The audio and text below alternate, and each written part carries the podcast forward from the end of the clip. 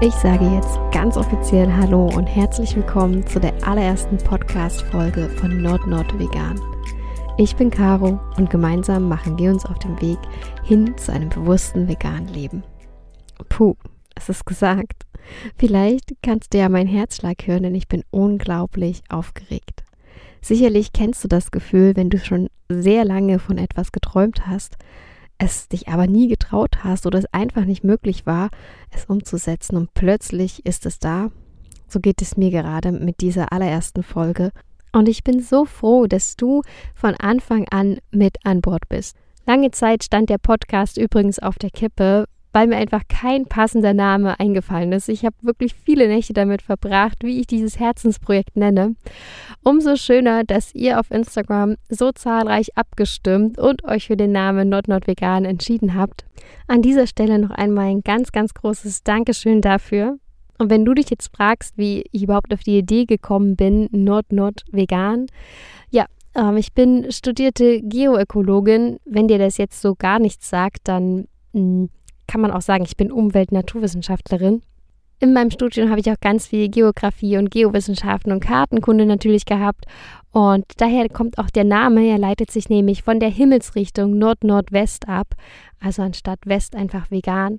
Und genauso sehe ich auch den Veganismus. Ich sehe ihn als eine Richtung, ich sehe ihn als einen Weg, auf den man sich begibt. Und deswegen fand ich Nord-Nord vegan sehr, sehr passend.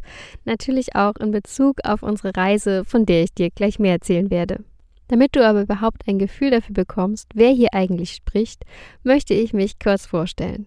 Mein Name hast du jetzt schon erfahren. Ich bin Caro, Mitte 30 und Mama von drei ganz bezaubernden Cineminis.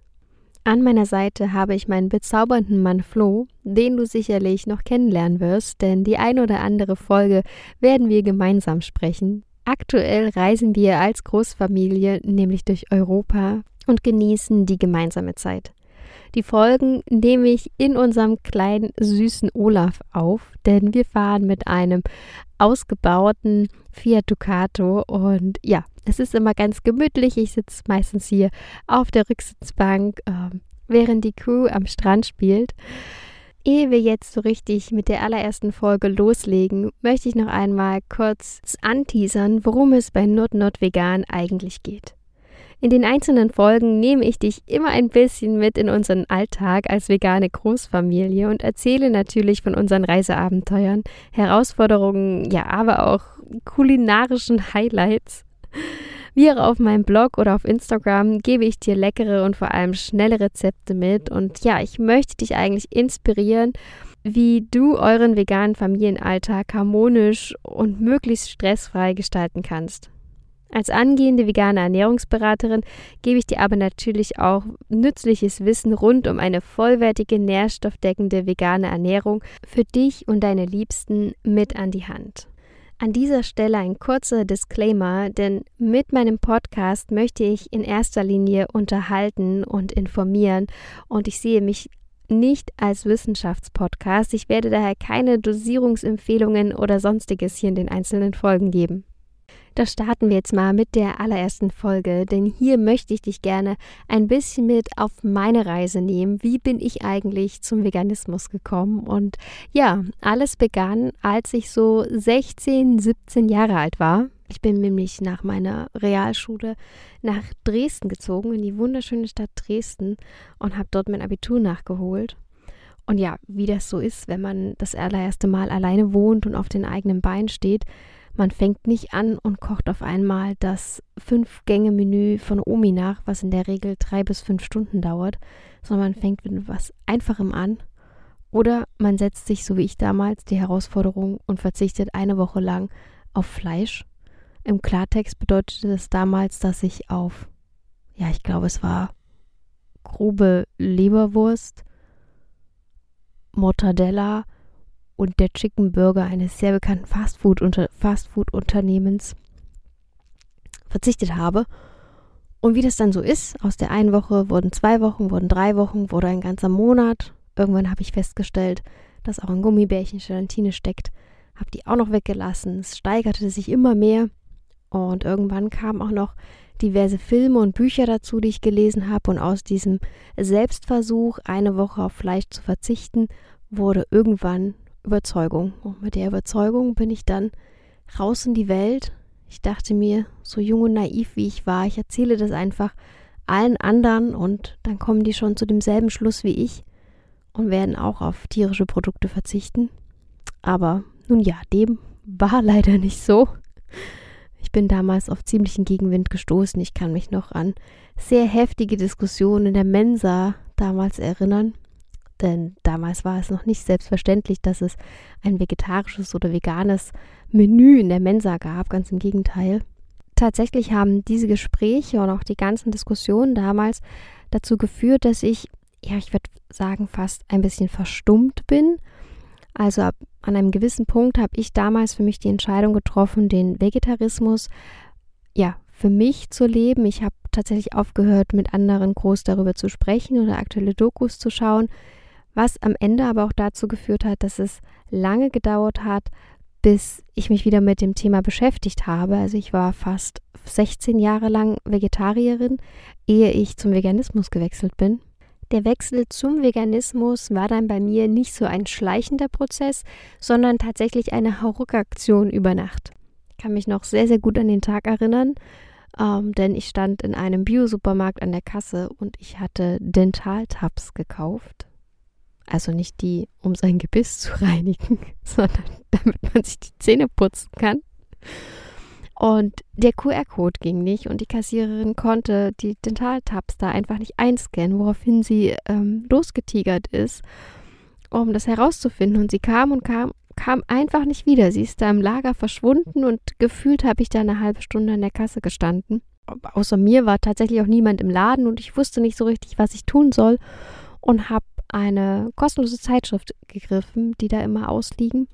Und die erste Seite, die ich aufgeschlagen habe, war ein Beitrag zum Thema, wer Milch trinkt, muss auch die Kuh essen.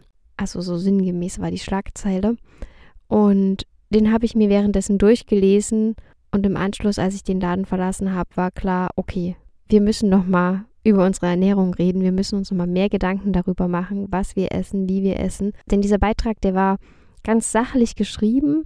Eigentlich war es eine Werbung für ein Biobauernhof, der die Kälber nicht von den Müttern trennt. Aber er hat halt so viel Wahrheit in sich. Also auch mit einer vegetarischen Ernährung verhindert man zwar einiges, aber eben noch längst nicht alles. Und das war mir zu dem Zeitpunkt noch nicht klar. Und ich konnte danach einfach nicht mehr Käse essen und ich konnte auch kein Joghurt mehr essen. Joghurt war eh so eine Geschichte bei mir. Ich habe letzten Jahre, also nur noch laktosefreien Joghurt gegessen, weil ich normalen Joghurt gar nicht mehr vertragen habe. Also das ist eigentlich nochmal doppelt verrückt. Und den habe ich dann einfach weggelassen. Und als ich eine neue Frühstücksalternative hatte, fiel es mir auch sehr, sehr leicht, mich vegan zu ernähren.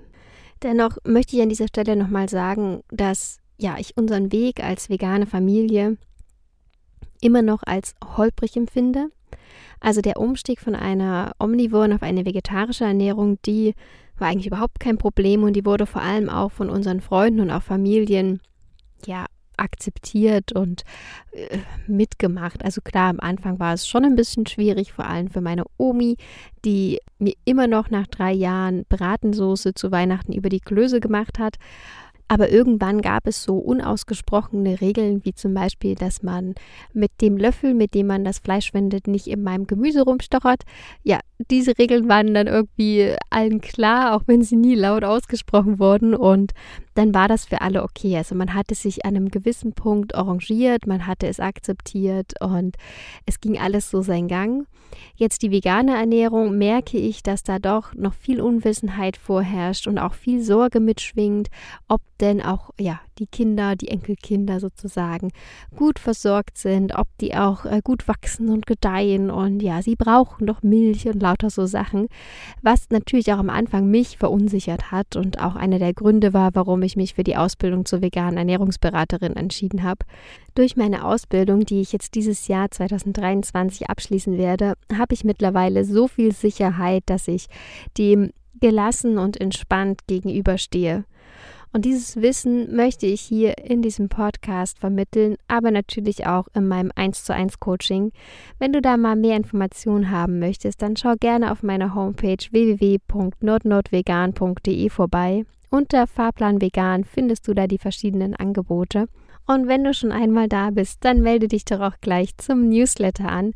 Da erfährst du immer als allererstes, wann eine neue Podcast-Folge online ist und um was es eigentlich in der Folge geht. Ansonsten wünsche ich dir jetzt einen wunderschönen Start ins Wochenende und sage ciao, ciao, bis zur nächsten Reise.